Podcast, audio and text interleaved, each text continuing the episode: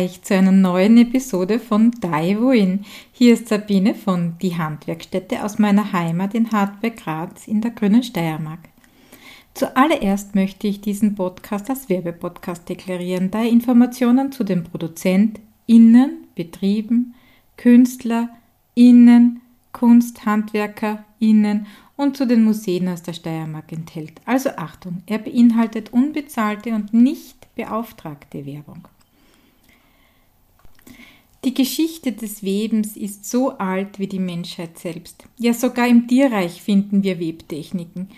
Bei den in Afrika lebenden Webervögeln zum Beispiel weben die Männchen ihr Nest mit Grashalmen und Blättern und das Weibchen darf sich dann das schönste Nest für den Nachwuchs aussuchen. Laut Wikipedia gibt es 32 1000 Jahre alte Funde im Kaukasus, das ist in Georgien, die die Webkunst in der frühen Menschheit belegen. Weben ist sogar noch älter als Töpfern. Natürlich wurde damals nicht mit Schafwolle gewebt. Die Menschen von damals verwendeten wie die Vögel Teile von Pflanzen, Bastfäden von den Bäumen und auch Flachs war die erste Wahl. Auch Brennnesselfasern wurden hier verwendet. Anfangs wurden wohl Äste für einen Webrahmen zusammengebaut. Der Gewichtswebstuhl kam dann ca. 3000 vor Christi nach Europa. Ab der Bronzezeit lässt sich auch Schafwolle in den Geweben nachweisen. Der Gewichtswebstuhl ist ein aufrecht stehender Rahmen. Die Kettfäden werden mit Gewichten nach unten gespannt. Der horizontale Webstuhl kam erst viel später. Die genaue Entwicklung der Webstühle und auch der Webtechniken ist so ein großes Feld. Darüber werde ich wohl ein anderes Mal weiter erzählen. Heute soll es aber um die Weberzünfte in der Steiermark gehen.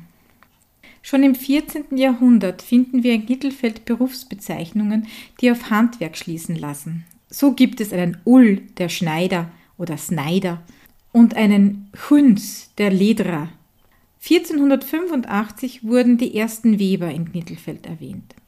So waren Jörg und Rupp Schwamberger und Peter Bös Christoph hier ansässig. Eine Urkunde aus 1302 erteilt den Handwerkern in der Stadt Gebietsschutz. Das heißt, die Handwerker am Land durften nicht mehr in der Stadt arbeiten oder auch ihre Sachen verkaufen. Herzog Ernst der Eiserne erweiterte 1418 dieses Verbot auch auf alle obersteirischen Städte und Märkte. Das folgende Zitat stammt aus dem Buch von Lois Hammer, für Knittelfelder ein wirklich interessantes Buch. Also Herzog Ernst der Eiserne erließ nun am 2. Juli 1418 folgendes. Dass auf ein Meil Wegs um den Markt kein Wirtshaus sein soll auch außer Städte und Märkt kein Kaufmannschaft nicht getrieben werden soll, dass kein Lederer, Bäck, Fleischhacker, Kirschner, Maler noch anderer Handwerker außer Schuster und Schneider, die aber auf eine Meil wegs vom Markt sein sollen, nicht arbeiten dürfen. Zitat Ende. So gab es immer wieder Klagen gegen Störer, Fretter und Pfuscher so beschwerten sich die Knittelfelder immer wieder gegen geistliche Grundherrschaften und Adelige, die zum Schaden der Bürger ihre Waren verkauften. So kämpfte die Einigung steirischer Städte und Märkte zwischen 1433 und 1439 dagegen an. Sie schlossen sich nun zu Bruderschaften und Zechen zusammen. Die Stadtbewohner hatten auch Abgaben zu leisten, während die Landbevölkerung diese Verpflichtung nicht hatten. So kam es auch zur Forderung, dass die sogenannten Goi-Handwerker ins allgemeine Mitleiden durch Steuerlast zu bringen. Goi oder auch Gei-Handwerker waren Handwerker, die außerhalb der Städte ihren Beruf ausübten. Ja, die lieben Steuern waren schon damals wohl ein Thema. Durch solche Streitigkeiten kam es zum Bestreben nach einer Vereinigung. Die existierenden Bruderschaften waren religiöse Vereinigungen mit Verpflichtungen, also mit religiösen Verpflichtungen. Sie waren jedoch keine eigentliche Standesvertretung, wie wir sie heute kennen. Im Mittelalter bildeten sich aus den Hauswebereien, den Bruderschaften und auch in der Folge der Handwerksverbote die Weberzunft heraus. Der Name Bruderschaft blieb aber trotzdem lange bestehen. So finden wir eine Zunft mit dem Namen Ehrsames Handwerk und Bruderschaft in der Ordnung der Leinweber von Mürz-Zuschlag aus dem Jahr 1747. Auch dieses könnt ihr im Buch vom Lois Hammer finden. Das Buch habe ich euch in den Shownotes verlinkt. Das Wort Zunft kommt aus dem althochdeutschen Zunft, das zu ziemen bedeutet. Wir begegnen diesem Wort auch in den Redewendungen. Es ziemt sich, was so viel wie es gehört sich heißt. Und damit erklärt sich auch das Wort Zunft. Es regelt alle Gebräuche und Sitten und bestimmt auch über Rohstofflieferungen, Absatzmärkte, Preise und Löhne. Es ist sozusagen ein frühes Gewerberecht. Natürlich gab es da immer wieder Streitigkeiten, wenn man diesen Vorschriften nicht nachkommt oder außerhalb der Zunft zum Beispiel Webertätigkeiten nachkam. Diese Vorschriften lassen sich nun in der sogenannten Ordnung finden. Diese richten sich gegen sogenannte Stimpler, das sind Stümpfer, oder Fretter, die den Meister die Nahrung schmälern. Oft wurden diese Ordnungen von den Zünften in Graz übernommen. So erklärte die Tuchmacherzunft zu Seckau, dass die Judenburger und Mittelfelder die Böllauer Ordnung übernehmen können.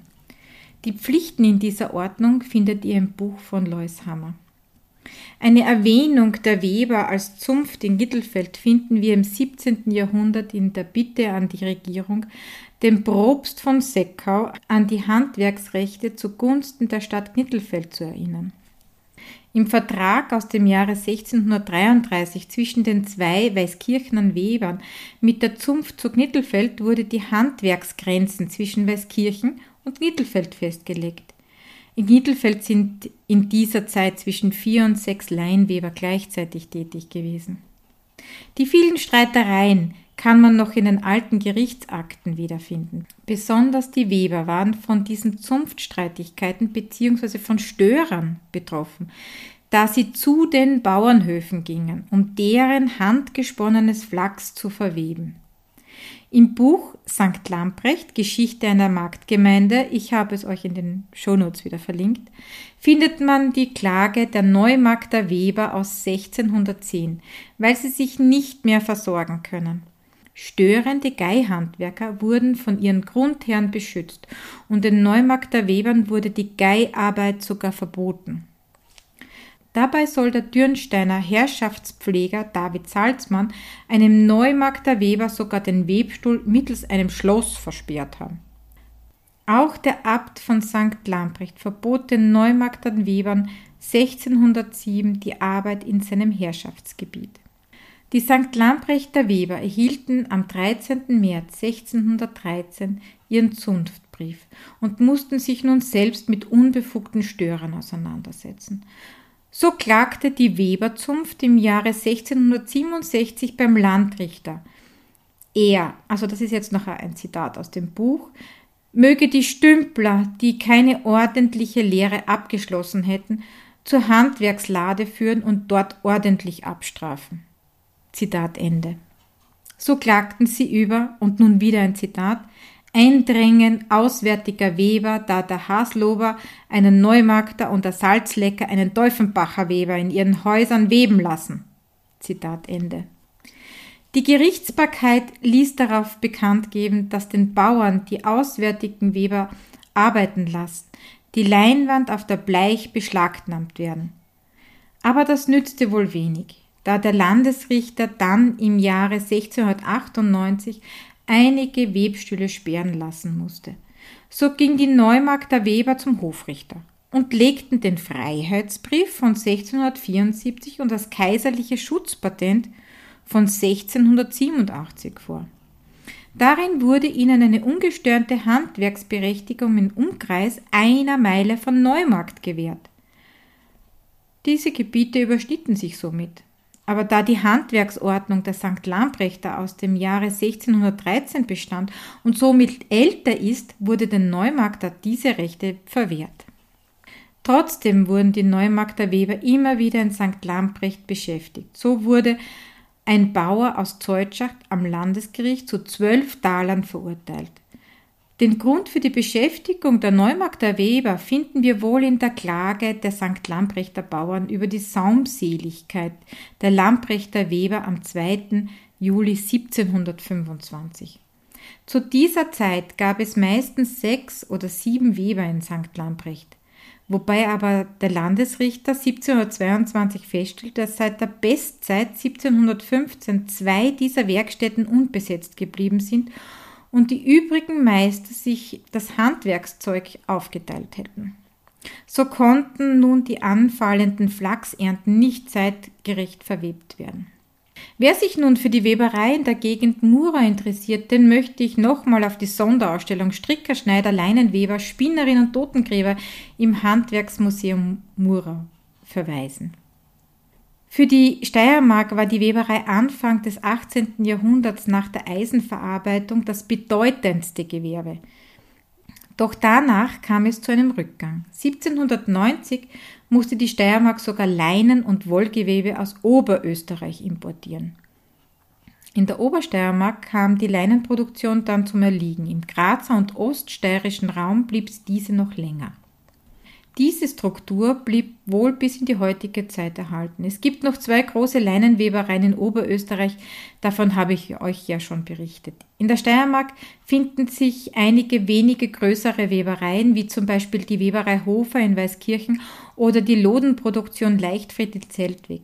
Die Links zu den Webereien findet ihr in den Shownotes. Zudem gibt es einige kleine Webereien, wie zum Beispiel die Weberei Strunz in Bad Gams.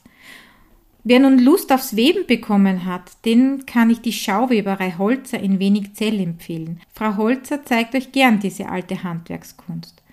Natürlich habe ich euch auch die Webseite mit der Telefonnummer für die Anmeldung zur Führung in den Shownotes verlinkt. Der Begriff Stör nun bzw. auf die Stör gehen erhielt sich aber noch lange. Nicht zuletzt wegen dem 1880 erschienenen Buch Aus meinem Handwerksleben von Peter Rossecker. Darin berichtet er, wie er als Schneidergeselle auf die Stör ging. Das Waldheimatmuseum rund um Peter Rossecker ist auch ein Besuch wert. Mit dem Niedergang der heimischen Webereien und den vielen Importen aus den Billiglohnländern wurde auch der geschützte Lehrberuf des Webers aufgelassen.